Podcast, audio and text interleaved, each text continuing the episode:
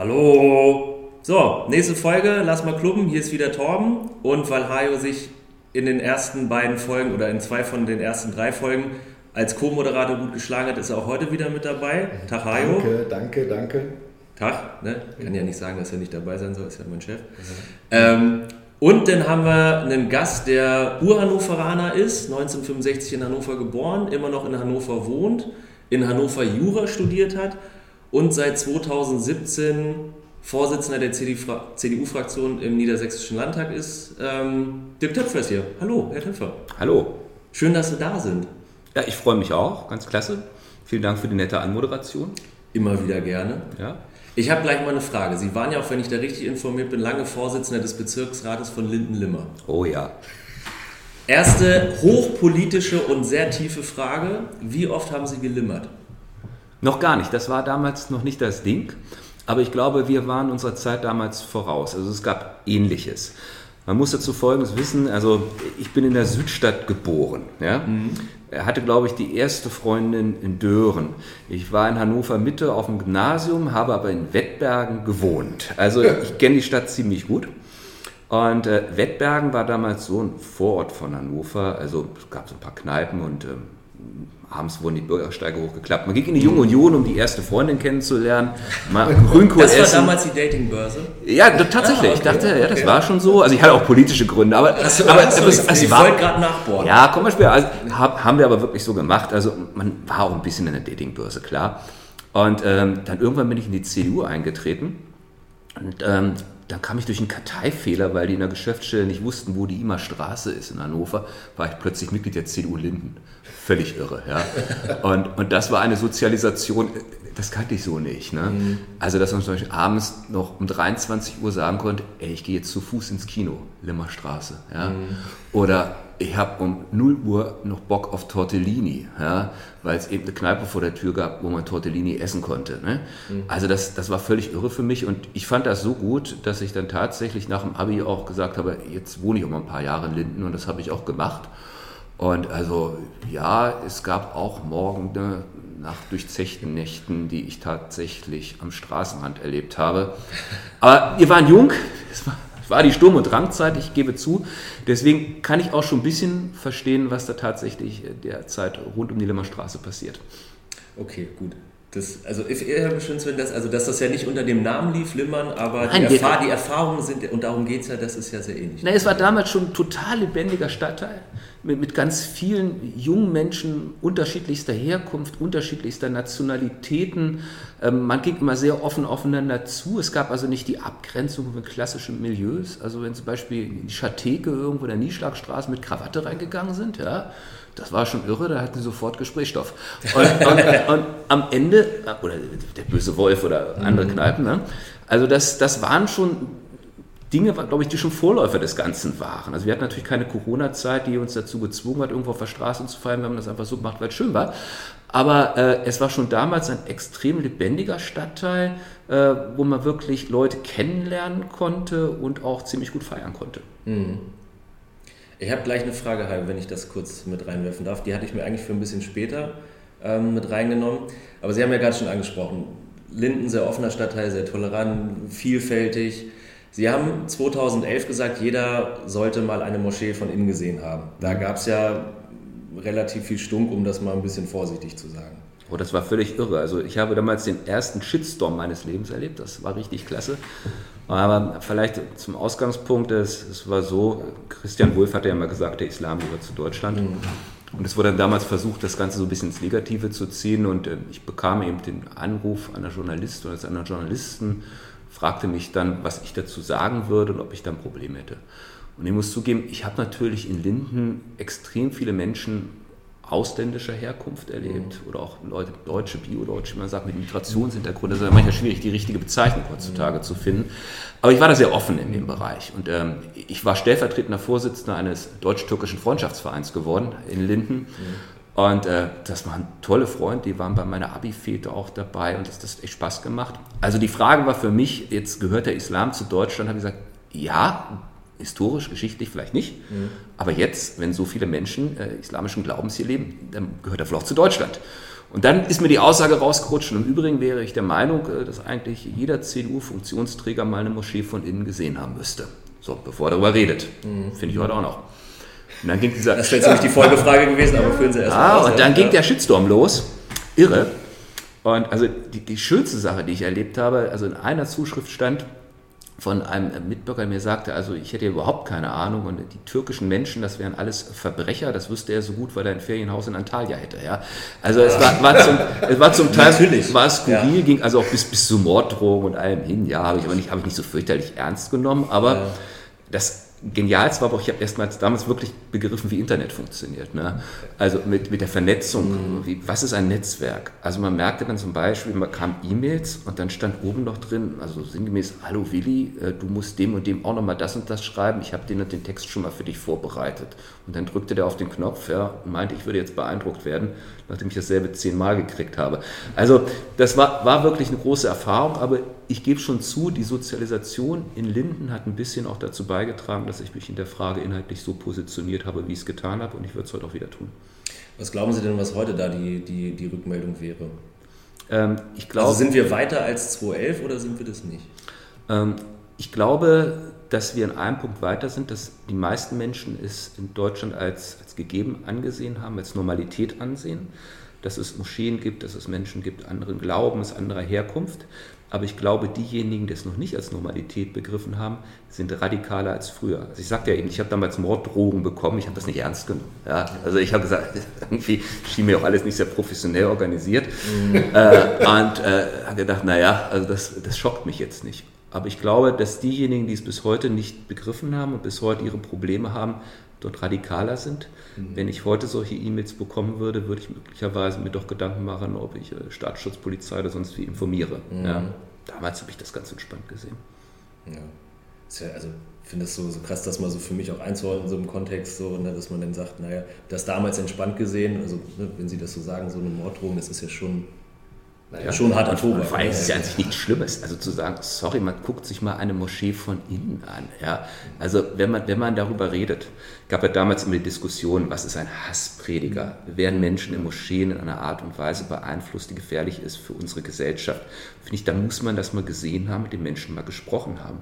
Also ich bin heute auch noch so drauf, dass ich sage, bevor ich mir irgendwo eine Meinung bilde, muss ich mit den Menschen gesprochen haben. Also ich hatte übrigens so ein anderes Erlebnis, als ich in der Jungen Union war, wäre ich fast mal gestürzt worden als Vorsitzender des Ortsverbandes Limmer, weil ich gesagt habe, gibt ja dieses Sprengelgelände. Also ältere Semester werden sich erinnern, Punkszene damals, Nordstadt, die waren richtig aktiv, Supermärkte wurden also gestürmt und ich Tom, hab, da gehören wir nicht dazu. Nee, ja, da, bin ich, da bin ich raus. Ja, also das war damals so, ne? und dann, dann habe ich mal gesagt, ey, wir müssen mal mit diesen Jungs vom Sprengelgelände mal ins Gespräch kommen helles Entsetzen. Die, die haben grüne Haare und Ringe in der Nase und sowas geht gar nicht. Und ich war damals grenzenlos naiv und dann sind wir auf Sprengelgelände und haben gesagt, wir sind von der Jungen Union und wollten mit euch reden. Dass wir, dass wir da lebend wieder runtergekommen sind, das war, das war, ein war ein halbes Wunder. Aber ich meine noch heute, ich finde, man, es gibt so viele Vorurteile, die uns immer noch prägen und immer noch mhm. so viele Schranken, die, die wir nicht zu überwinden bereit sind. Geht mir auch manchmal auch so, dass ich erst einen Ruck geben muss. Aber ich finde, man muss miteinander ins Gespräch kommen. Und das habe ich den Eindruck, passiert in der letzten Zeit, in, leider auch infolge der Corona-Krise, nicht mehr ganz so häufig. Ja, ich, ich, glaube, das sehen wir auch in Corona. Also Sie haben ja das richtig angesprochen, ob es Thema Morddrohung gegenüber Politikern, noch natürlich äh, ähm, Ihr äh, Kollege aus Nordhessen, der entsprechend ja ähm, äh, umgebracht worden ist oder andere.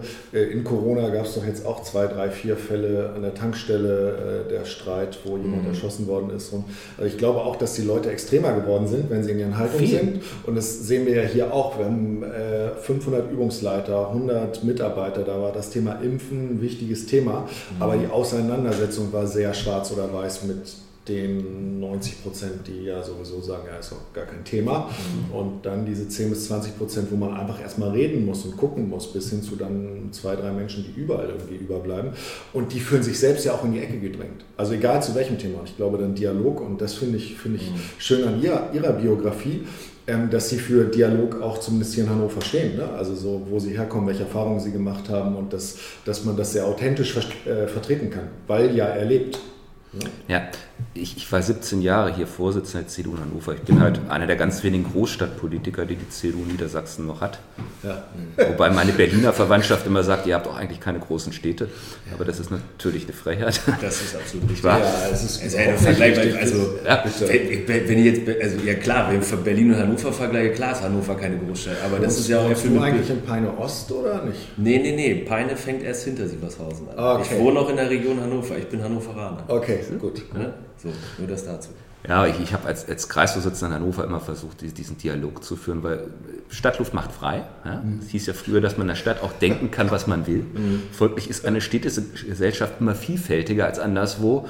Und wenn man da überstehen will, dann sollte man nicht mit allzu viel Denkblockaden unterwegs sein. Ja? Er hilft, er hilft oh, jetzt komme ich aber mit etwas, was, was keiner von euch drauf hat. Äh, wenn es um Denkblockaden geht und Dialog, habe ich ja gestern gelesen, dass man auch Bruchmeisterin werden kann in Hannover. Äh, wenn sie ist was das werden soll. Das heute Morgen werden könnte. Also ist es überhaupt es, nicht mein es, Thema. Es, es, ich, kenn doch, aber habe ich witzigerweise heute Morgen auch im Radio gehört. Und es gibt aber jetzt schon verschiedene ähm, Petitionen aus der Schützenszene, die das verhindern wollen, dass sie sagen, nein, mit der Tradition, die muss erhalten bleiben, das dürfen nur Männer machen. Ja, aber das ist ein total schwieriges Thema. Ich habe das heute in der Zeitung gelesen und ehrlich gesagt, ich bin auf die, ich bin auf der, finde ich auch klasse, ich bin auf das Thema nicht vorbereitet und habe also auf der Fahrt hierher darüber nachgedacht, aha, welche Haltung vertrittst du? Ne? Mhm. Ich werde Gott sei Dank nicht gefragt, ich muss es auch nicht entscheiden. Aber jetzt sage ich mal etwas, was dann wieder viele nicht erwarten würden. Ich kann diejenigen, die die Tradition aufrechterhalten wollen, verstehen.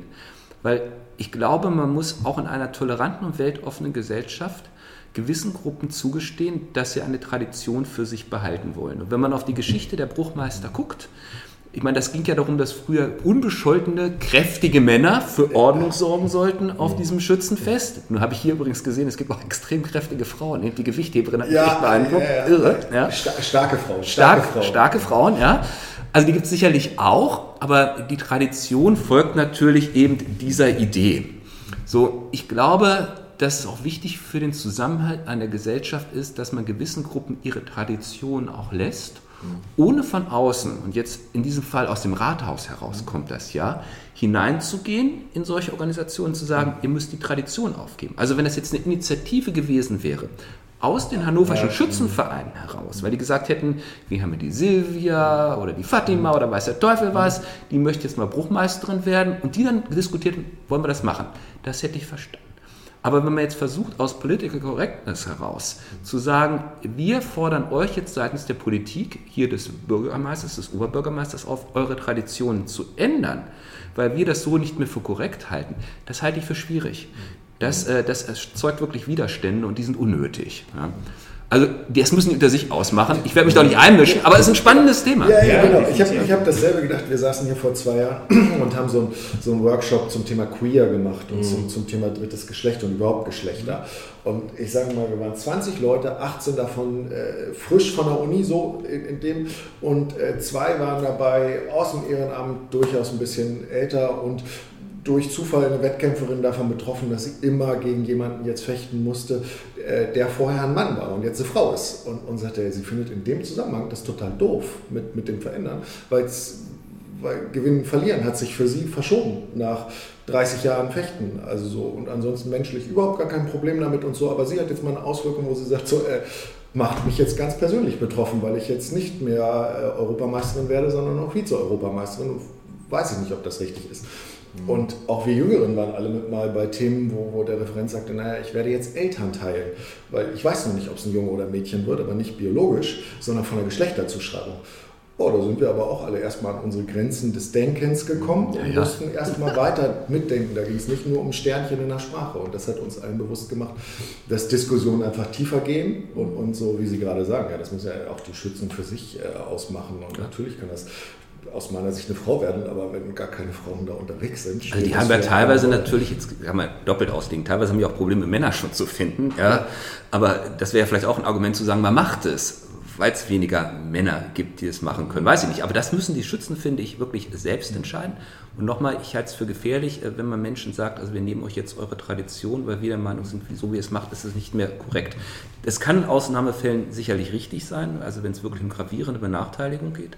Die von vielen Betroffenen auch als solche empfunden wird. Aber ehrlicherweise, ich bin auch im Schützenverein, klar. Als Kommunalpolitiker ist ein Schützenverein. Also, ja, ne, also ich, ich habe also auch wirklich die, die Szene gut durchdrungen in den letzten Jahren, glaube ich.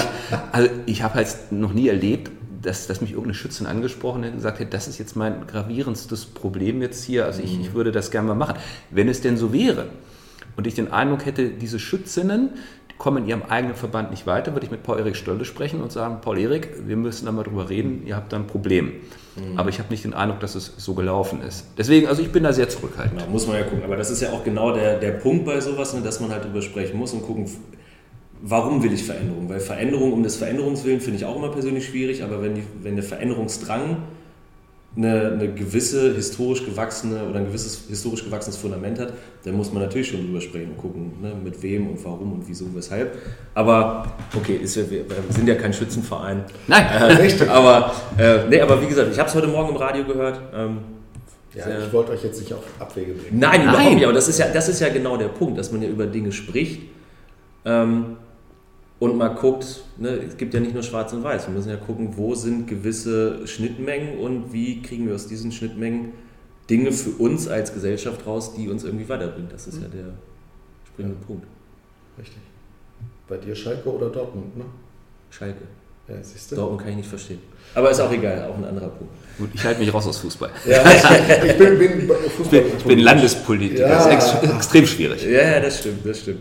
Wo Sie es gerade an, Landespolitiker. Erstmal sind Sie übrigens dann eigentlich sozusagen der Chef meines äh, Schwiegervaters. Der sitzt im Stadtrat in Rotenburg-Würme auch für die CDU.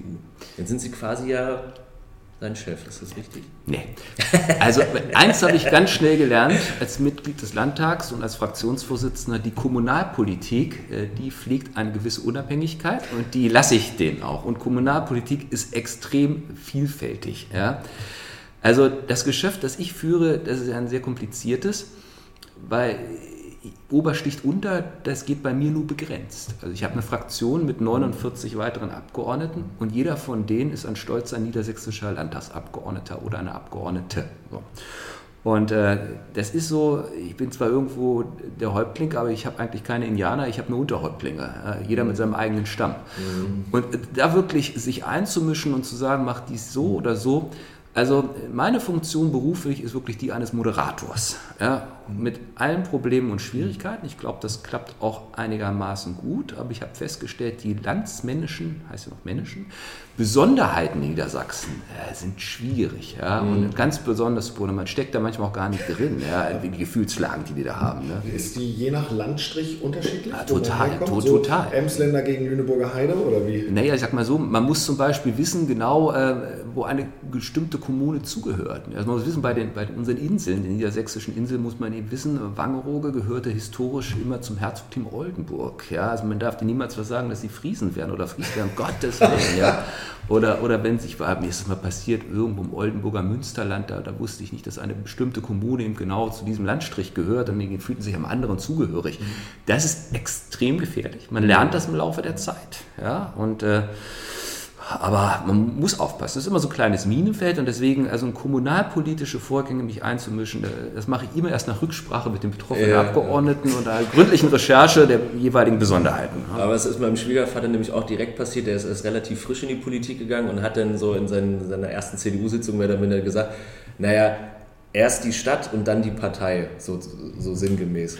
Ist gar nicht so gut angekommen bei vielen eingesessenen Kommunalpolitikern. Da hast du jetzt ja den richtigen und kannst du fragen, erst die Partei und dann der Regierungsauftrag?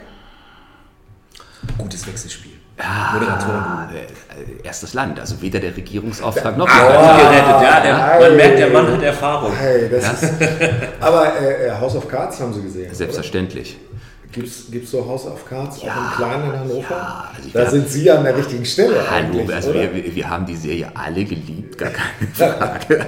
Viele wünschen sich einfach auch so zu sein, das zu können. Ja. Ich habe es nicht geguckt. Nein. Das macht nichts, du bist jetzt auch in Elternzeit. Also ja, also ich sag mal, das, was da natürlich beschrieben wurde, findet so bei uns nicht statt. Aber ich sag mal so, klar, Intrigen gibt es in der Politik, Gemeinheiten gibt es in der Politik. Ja. Was? Äh, menschliche Schwächen gibt es in der Politik. Alles, was dort beschrieben wird, ist natürlich überzeichnet. aber macht das Ganze manchmal auch so unterhaltsam. Ne? Ja, ja, das ist richtig. wie lange sind Sie Berufspolitiker schon? Ja, gar nicht mal so lange. Man muss überlegen, ich bin mit 16 in die Junge Union eingetreten, mit 18 in die CDU. So, jetzt werde ich 57, bin ich 39 Jahre in der CDU, aber Berufspolitiker bin ich erst seit 2008, also 14 Jahre. Also 14 von 39, da sieht man 25 Jahre habe ich mich ehrenamtlich in Hannover tatsächlich bemüht, die Dinge voranzubringen. Mhm. Hat auch Spaß gemacht. Wer manchmal Wenn man so mit Sportvereinen wie uns zu tun hat ab und zu. Das fehlt mir manchmal, ganz im Ernst. Also ich hätte es übrigens nie gedacht, also vor Corona habe ich manchmal gedacht, die Zahl der Grünkohlessen, die du Jahr für Jahr absolvierst, ist einfach unzumutbar. Eintracht, Jetzt bei hätte ich gedacht. In Hannover gab es immer Grünkohlessen, weiß ich. Also ja, äh, TKH macht das nicht, ne? Nee, nee habe ich. das oh, ja, aber, aber irgendwann wieder. Aber witzigerweise saß ich gestern, ich weiß nicht, gestern saß wir im Büro und da meinte ich so, boah, mal so mit der TKH-Belegschaft irgendwie eine Grünkultur zu machen, danach in Kirchrode irgendwie einkennen, noch eine Runde kegeln und ein Bierchen trinken. Ja, ja, ja, ja super. Drauf. Können wir machen, bevor die Kegelbahn abgerissen wird. Kein ja. Thema. Und mir hat sowas, also ich bin ja in dieser Vereinsgaststätte des DKH in Kirchrode durchaus auch bei Grünkohlessen unterwegs. Wenn beispielsweise Sozialverband Hannover, ja, richtig, ja, die richtig. machen sowas. Aber äh, deswegen weiß ich, man kann auch gut Grünkohl essen, gar mhm. keine Frage. Aber Fakt ist, also mir hat das in der Kommunalpolitik total Spaß gemacht, unterwegs zu sein bei den Menschen. Also vor allen Dingen, man lernt ja nirgendwo so viel Originale wirklich kennen. Das ne? ist absolut. Also wenn ich jetzt als Landespolitiker drei, vier Stunden im Auto durch die Gegend fahre und treffe da irgendeinen Bürgermeister oder Landrat, dann benimmt er sich einer Art und Weise. Ne? Also der will sich mir irgendwie gegenüber darstellen und hat ein konkretes Anliegen.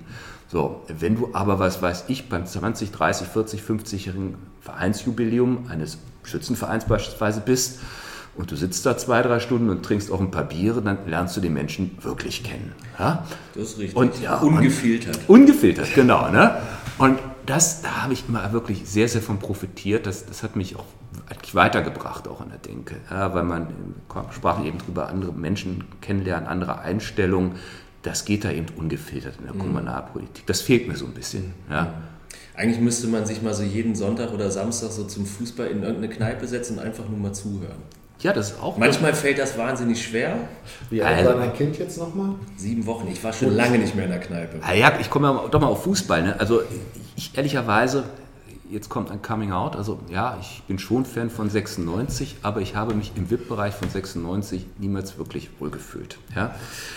So, äh, könnte man jetzt stundenlang drüber reden. Ähm, ich bin also bei dem Verein, ich wünsche sportlich alles Gute, alles klasse und da sind auch, mögen auch viele Menschen nett sein, aber für mich war das nie so richtig, richtig super toll. Aber in meinem Verein gab es eben, gibt es immer noch Arminia. So. Mhm.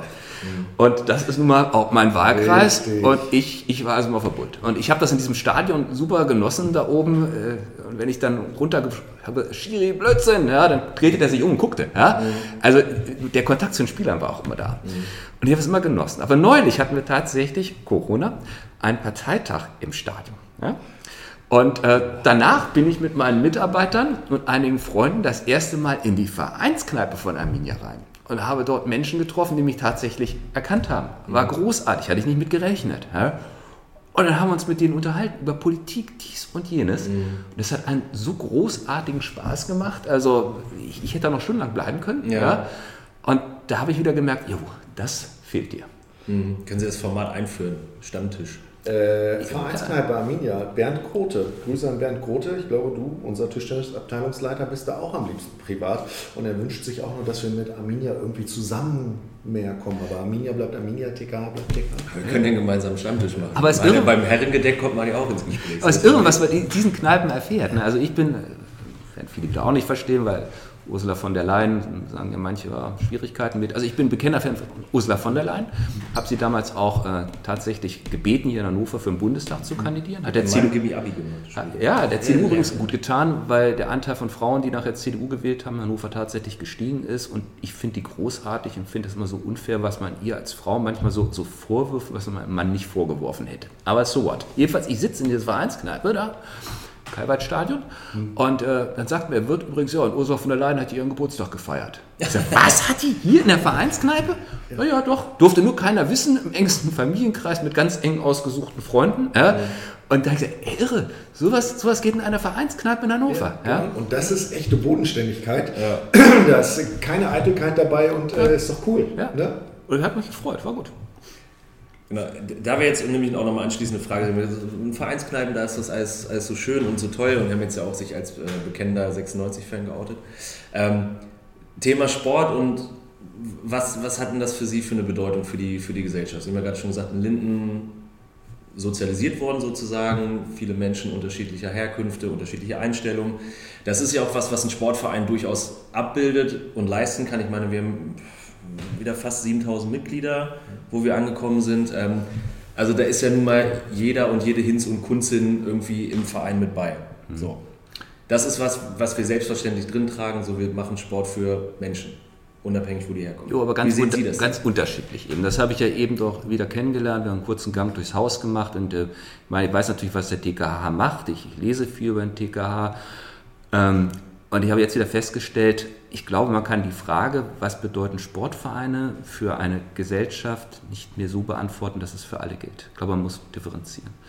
Der TKH liefert hier beispielsweise ein Angebot, das absolut professionell ist, für weite Teile einer Stadtgesellschaft eben auch zeitgemäß ist und äh, aber anders funktioniert als in anderen Bereichen. Also wir erleben ja beispielsweise, bei mir war das früher noch so, meinem, wir waren im TuS Wettbergen, da ist man eingetreten und da blieb man, bis man gestorben ist. So. Und äh, auch wenn man nicht mehr hingegangen ist. Und mhm. ich erlebe jetzt natürlich, dass es gerade auch in großen Städten häufig mal so ist, man tritt ein für ein paar Jahre, mhm. tritt wieder aus. Mhm. Ja, man, ja Dienstleistungsgedanke. Dienstleistung, oder Dienstleistungsgedanke. Und ähm, das wird abgefragt. Und ich finde, wir als Politik müssen uns daran gewöhnen, wenn das abgefragt wird, dass es auch ein entsprechendes Angebot gibt. Und ich glaube, das macht der TKH tatsächlich äh, eine Art und Weise, die nach meiner Beobachtung Hannover ziemlich einmalig ist und die ich also wirklich klasse finde. Aber es gibt auch Vereine, die einen ganz anderen Ansatz haben, wo es anders funktioniert. Also beispielsweise, ich war neulich Hauptredner beim Vereinsjubiläum des SC Elite an der Stadionbrücke. Ja? Einer meiner erklärten Lieblingsvereine. Ja? Äh, die übrigens nachher gesagt, also für einen CDU-Mann hätte er auch ganz gut gesprochen. Ja, ja das, das ist großartig. Ne? Die kommen in von Linden, ja. Und, ähm, aber, aber da habe ich auch gesagt, das ist hier eine Familie wirklich. Ne? Also die, dieser SC Elite, die ticken tatsächlich anders. Also da ist die, die Dame Anneliese de Becker, die da am Tresen steht, die ist sowas äh, wie die Kummertante aller Leute dort. Mhm. Und die kommen da auch mit ihren Sorgen, Nöten und Problemen. Die macht Familienberatung und alles. Mhm. Ja. Und äh, Sport, ich will nicht sagen, ist da Nebensache, mhm. ist aber nicht immer das, was nicht primär tatsächlich ja, ja, die Leute dort zusammenhält. Und ich glaube, das Angebot muss man auch haben. Ja? Und äh, unser Auftrag als Politik ist es, sicherzustellen, dass beides funktionieren kann. Mhm. Ja? Wir, wir, dürfen nicht nur gucken, welche sportlichen Leistungen werden tatsächlich dort erlangt. Äh, ist es so, dass, dass die Bevölkerung immer zufrieden sagt, jo, wir bekommen dieses Angebot, sondern wir müssen eben auch diese soziale Funktion, die Sportvereine haben, die einen mehr, die anderen weniger in unterschiedlicher Weise, die dürfen wir auf gar keinen Fall vernachlässigen. Ich habe das vorhin schon gesagt, äh, es ist so, tatsächlich funktionieren Sportvereine in der Fläche gerade da, wo es dünn besiedelt ist, natürlich auch anders als in verdichteten Räumen. Ja? Klar, ja. Und wir müssen als Politik im Sinne, dass es beides gibt. Beides hat seine Berechtigung. Vielleicht kann man auch kooperieren. Ja, das finde ich wäre eine ganz, ganz tolle Idee, wenn das noch weitaus stärker stattfinden könnte. Und wir müssen sicherstellen, dass beides funktioniert. Ja, ich Antwort, damit kann ich leben. Ja. Du, wir beide müssen das auch anders betrachten. Wir haben den ganzen Tag mit dem Thema zu tun. Ja, stimmt, ja, ich privat sitze genauso wie, wie Sie es beschrieben haben, in einem Sportverein, wo Fußball gespielt wird. Ich kann gar keinen Fußball richtig spielen, da sind aber meine Handwerker, da sind meine Freunde, da ist generationenübergreifend was unterwegs. Ich stelle übrigens fest, dass die, die nicht mehr Fußball spielen konnten, jetzt äh, Online-Yoga mitmachen, weil die Jungstruppe gar keine Trainerin mehr haben möchte, sondern man möchte da so ein bisschen sich dehnen und hinterher ein schönes Bier trinken. Und das ist äh, genau das, was Sie beschreiben. Also es ist so und auf der anderen Seite ist es, glaube ich, auch total wichtig, das, was wir machen, dass du die Kinder ab dem nullten Lebensjahr abholst, den Familien mhm. äh, sozusagen etwas anbietest, ähm, wo eine frühkindliche Entwicklung stattfinden kann, aber auch der Kontakt mit äh, Ehrenamt und da, genau, da sind unsere Wünsche eher so in Richtung tatsächlich an, an, an ihre Ebene zu sagen, naja, auch wir trotz Hauptberuflichkeit wünschen uns eine weitere Stärkung des Ehrenamtes und wünschen uns einfach, dass sie weiter für Sport einstehen. Also damit helfen sie uns, glaube ich, allen am meisten, wenn das Thema ernst genommen wird. Egal wie es gemacht wird, aber es muss ernst genommen werden. Also eher die Stärkung des Ehrenamtes, das ist ja etwas, hat ja jeder Politiker in der Sprechblase drauf. Mhm. Seit ewigen Zeiten, dass wir das Ehrenamt stärken wollen. Äh, in allen Bereichen, sei es Sport, Feuerwehr, Schützenvereine, überall. Man muss aber eins, glaube ich, auch begreifen, dass es Teile gibt in diesen Bereichen, wo es mit Ehrenamt so nicht mehr funktionieren wird. Also ich weiß nicht, wie das bei Ihnen ist, aber ich kann mir vorstellen, einer gewissen Größe, einer gewissen professionellen Struktur ist es natürlich auch schwierig, Ehrenamt einzubinden. Und wenn ein Verein so groß ist, dass es beispielsweise nicht mehr die, die Kindergruppe ist der Nachbarschaft, die man kennt, dann wird es schwierig. Also ich war mal Vorsitzender eines Pferdesportvereins, Reitvereins, der nannte sich auch Reiterfreunde. Das zeigt, wir waren nicht ganz oben unterwegs, sondern wir waren mehr so auf den Turnieren der kleineren Klassen unterwegs. Ja, aber gut, da bin ich auch jeden Morgen losgefahren, war im besten Sinne Ehrenamtlicher im Sport. Ne? Kinder mussten zum Turnier gefahren werden, die Pferde natürlich auch. Aber man kannte die alle, das waren dann wieder die Kinder der Freunde und Bekannten. Das war mir, ich will nicht sagen Closed Shop, aber nein, wir kannten uns alle, wir waren eine Gruppe. Während ich mir vorstellen kann, wenn man hier ehrenamtlich arbeitet, arbeitet man natürlich auch mit Menschen, die man eigentlich gar nicht aus dem persönlichen Umfeld heraus kennt. Und ich kann mir vorstellen, dass die Herausforderung an Ehrenamt dann eine andere ist. Ja, man muss dann natürlich sich noch mehr und lieber engagieren. Hm? Ja, es ist sowohl als auch. Aber wir, sagen, also ist ja auch ein Thema, Werbung, was so, wer ne? zuhört, wir suchen äh, immer Ehrenamtliche, aber bei uns kann man auch gut über ein FSJ und hinterher in einer, im, im, im Berufsleben landen. Und auch das haben wir schon häufig erlebt, ne, Herr Stegowald? Erst Ja. FSJ, dann studieren und dann wieder zurückgekommen. Äh, aber auch anders in Schulen. Ähm, ich weiß nicht, was du aufgeschrieben hast und wie lange wir noch machen, aber was mich interessiert, das ist nur Zeitungswissen, also ich komme auch vom Bauernhof, von früher her. Ich glaube, Sie haben privat noch einen Trecker zu Hause stehen Oh. oder ähnliches. Ich habe meinen alten Trecker, der war so alt wie ich, Massa Ferguson, Baujahr 65, schweren Herzens jetzt verkauft. Ja, weil ich alt werde. Das, Pro- das Problem Oder ist, weil der Trecker alt wird. Na, der Trecker funktionierte bis zum Schluss. Das Problem ist, ähm, ich habe in der Tat so einen alten Resthof gekauft. Das Blut in meinen Adern. Meine Eltern kamen beide aus der Landwirtschaft. Und als Anwalt brauchte ich auch mal irgendetwas, äh, wo ich sagen konnte, eine, bisschen runterfahren. ja, du sitzt am Schreibtisch und du weißt manchmal nicht, war das jetzt lohnend, was du getan hast oder nicht. Aber wenn ich so einen Zaun gebaut habe, der mag krumm und schief sein, aber ich sehe, der steht und hätte ich ihn nicht gebaut, würde er nicht stehen. Und Ende vom Lied, also wir hatten Pferde, hat ja gesagt, Reitverein, aber dann am Ende habe ich Rinder Galloways und jetzt schottische Hochlandrinder, das sind die mit den langen Hörnern. Ja, lecker. Hängen Hängen immer im Whiskyladen von meinem Onkel. ja, genau die. Und das hängt natürlich auch damit zusammen, ich, ich esse tatsächlich auch gern Fleisch. Allerdings, ich kaufe kaum noch welches. Ja. Sondern wir schlachten alle zwei Jahre ein Rind, das reicht dann auch. Und ein schönes Steak ist eine super Sache, aber die Tiere müssen natürlich gefüttert und gepflegt werden. Das habe ich früher mit kleinen, Rund, kleinen Ballen gemacht, die sogenannten HD-Ballen, Heuballen. Irgendwann habe ich gesagt, ah, das ist schwierig. Und morgens dann macht ihr so Ballen da reinschmeißen musst, du brauchst so Rundballen. so, für die Rundballen, die kannst du nicht bewegen, die, was haben die, 250, 300 Kilo, da brauchst du einen Trecker mit Frontlader und deswegen wurde der Massa Ferguson verkauft. Und jetzt gibt es tatsächlich einen neuen Trecker mit Frontlader und äh, mein Sohn, der jetzt Landwirtschaft Oh. studieren will, ist andere Maschinen gewohnt. Meiner ist recht klein, aber ich bin stolz und glücklich. Es ist ein Spielzeug für Männer. Ja, das ist richtig. Außerdem finde ich das mit dem Selbstschlachten auch gut und äh, ich bringe von zu Hause, bei uns zu Hause laufen nämlich auch die guten, aber das sind Limousin-Rinder aus Mm, Frankreich, ja, ja. die allerdings Ja. auch nicht uns gehören, weil die Flächen jetzt Ja. woanders hingegangen sind. Aber das Fleisch wird auch mal ganz gerne in äh, befreundete Küchen mitgebracht, weil es gut ist. Also kann ich verstehen. so ist gut. Trecker vielleicht, naja, in 10, 15 Jahren jetzt nicht wieder. Also für mich war es eben ein Thema auch ähm, nicht nur der Geschmack des Fleisches, sondern ich habe natürlich im Landtag ganz, ganz viele Debatten über Nahrungsmittelerzeugung, Landwirtschaft, Tierhaltung, Schlachtung von Tieren mitverfolgt. Ich habe Schlachthöfe gesehen. Also ich finde, kleiner Werbeblock für die CDU jetzt im Sächsischen Landtag. Wir haben in den letzten Jahren da einiges verbessert. Aber ich habe einmal einen kleinen Galloway-Bullen zum Schlachthof gebracht. Norbert hieß der. Dann habe ich meinen Norbert da abgegeben und das wollte ich nie wieder erleben. Und ich habe jetzt tatsächlich die Möglichkeit, meine Tiere, das war ein fürchterlicher bürokratischer Behördengang, ich kann meine Tiere bei mir auf der Weide schlachten. Ja? Das heißt, das eine Tier wird aus der Herde heraus geschossen, das steht morgens um die Ecke im Nebel, frisst ein bisschen Heu und fällt dann plötzlich tot um.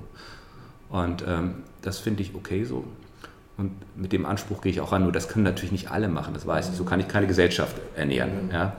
Aber deswegen war es für mich auch sehr, sehr wichtig, die eigenen Rinder zu halten. Deswegen macht mir das auch viel Spaß. Ja. Ich habe jetzt, äh, eins habe ich noch, wenn du es nicht da stehen hattest, äh, Landtagswahl.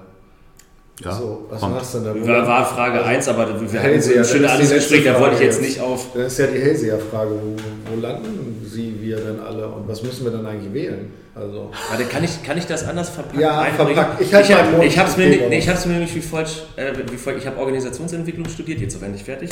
Selbst fünf an mich. Glückwunsch. Ja. Danke. Ähm, also was hätten wir gesagt, der äh, Arbeitsvertrag endet, wenn die Magisterarbeit nicht fertig ist? Oder wie ja, aber ist ja fertig. Ich Ach bin so, ja, ich bin ja, Ja, durch. ja, nee, ich bin ja durch. Jetzt eher mit, Gehalt, hohe, Motivation. Mit Gehaltserhöhung muss jetzt eher um die Ecke kommen. Hohe Motivation, die ist vorher gekommen als Vertrauensvorschuss. Ach so, na okay, danke. Zurück zum Gast. Sie sitzen am 31.12. des Jahres 2022 bei sich zu Hause im Wohnzimmer, bereiten sich mental auf 0 Uhr vor, gucken mit einem Bierchen in der Hand ein Herz und eine Seele Silvesterpunsch. Was möchten Sie in diesem Moment denken über die vergangenen Monate, über das Jahr 2022? Was sollte am besten passiert sein, dass Sie den Abend auch genießen können? Ich sollte mich nicht mit der Frage beschäftigen, ob die Dinge anders gelaufen wären, wenn ich mehr Einsatz gezeigt hätte. Ich glaube, man kann auch als Politiker mit Niederlagen umgehen, wenn man das Gefühl hat, ähm, dass man alles gegeben hat. Und dann ist es, wie es ist. Als Demokrat kann ich auch damit leben, dass ich nicht immer gewinne. Ich habe auch in meinem Leben oft genug verloren. Mhm. Ähm, schöner ist natürlich zu sagen, super, du hast alles gegeben und hast gewonnen, es hat sich gelohnt. Das wäre natürlich das Glücksgefühl mhm. Nummer eins. Aber im Wesentlichen sollte man sich niemals am Ende des Jahres mit der Frage beschäftigen, wäre es besser gelaufen, wenn du dies oder jenes anders gemacht hättest. Und äh, ich glaube, mit dieser Aussicht komme ich ganz gut voran und äh, wählen sollen Sie schlichtweg. Wählen Sie einfach diejenige Partei, von der Sie der Meinung sind, dass sie Sie in den letzten Monaten am besten überzeugt hat. Und ähm, das Einzige, was ich mir eigentlich mal wünsche, ist, dass die Menschen sich mit dem, was wir tun, manchmal ein bisschen mehr beschäftigen. Mhm. Das ist das Schlimmste, was mir eigentlich passiert, wenn ich feststelle, ich komme irgendwo auf eine Ablehnung äh, zu und äh, die Menschen haben sich gar nicht mit dem beschäftigt, was wir da gemacht haben und wissen das eigentlich eine schätzensfalsch an.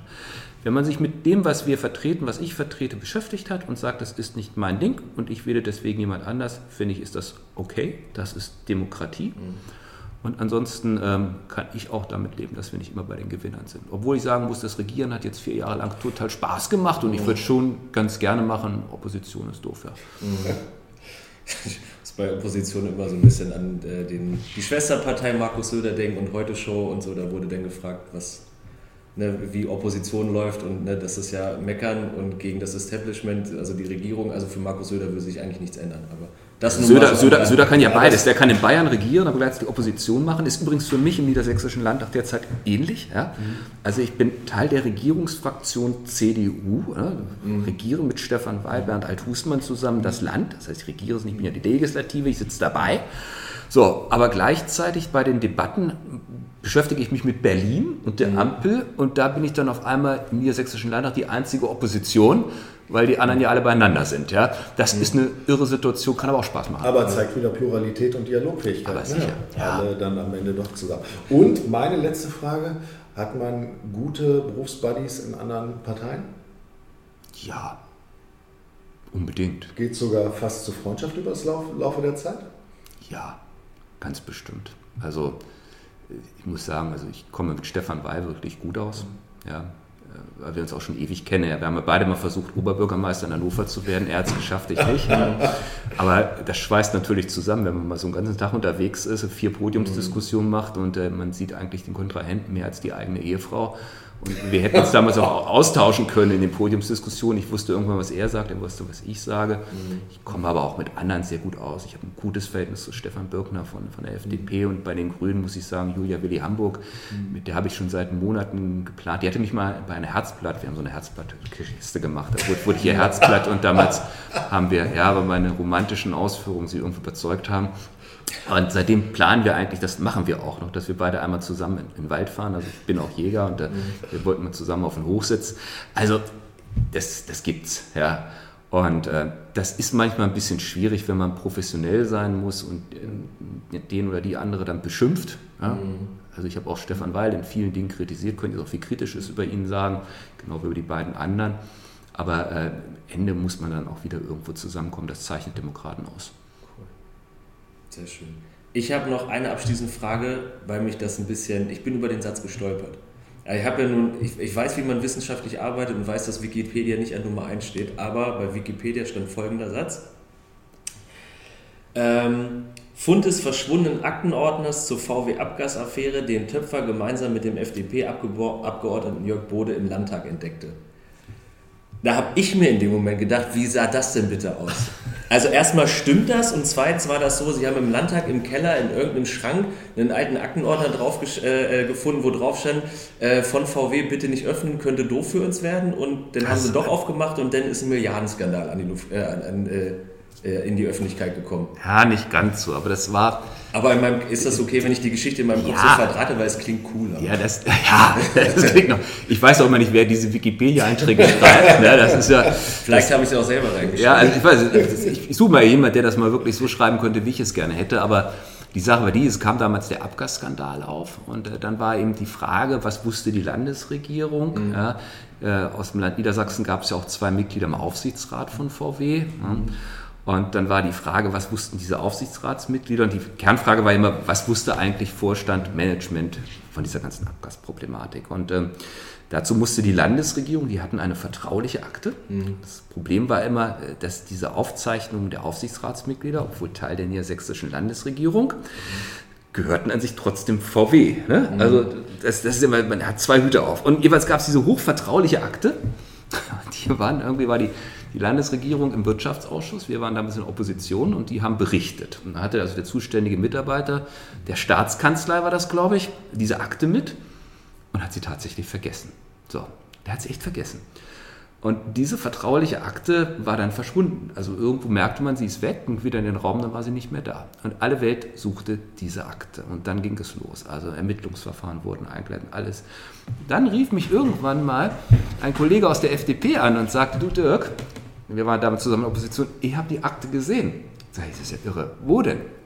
Ah, die Akte liegt also vor Raum so und so im Erweiterungsgebäude auf dem Tisch.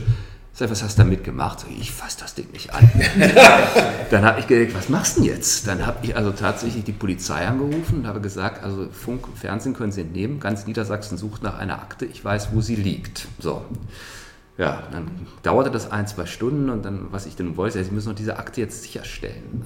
Ja, wo die denn wäre. Pass auf, ich zeige Ihnen das. Dann bin ich in den Landtag gefahren, kamen zwei junge Polizeibeamte, die also sich damit nicht auskannten und dann bin ich mit denen ins Gebäude rein, habe gesagt, da liegt diese Akte, die ganz Niedersachsen sucht. Und dann haben die die Akte beschlagnahmt, mitgenommen, wurde später auch in die Staatskanzlei zurückkommen. Aber die witzige Anekdote danach, ich musste mich anschließend rechtfertigen, weil ich die niedersächsische Verfassung gebrochen hatte. Ja, es ist nämlich so, das war mir dem Augenblick nicht so super präsent, das Hausrecht im niedersächsischen Landtag übt die Präsidentin der Präsident aus. So, Polizeibeamte dürfen ein Parlament nicht betreten, ohne dass die Präsidentin oder der Präsident das genehmigt.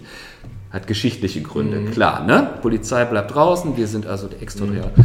Und ich hatte nun einfach zwei Polizeibeamte da ins Gebäude genommen, bin fröhlich mit denen am Pförtner vorbei. Und dann hieß es also, ich hätte nun die Verfassung gebrochen. Ich als Jurist fühlte mich also schwer getroffen durch diesen Vorwurf. ja.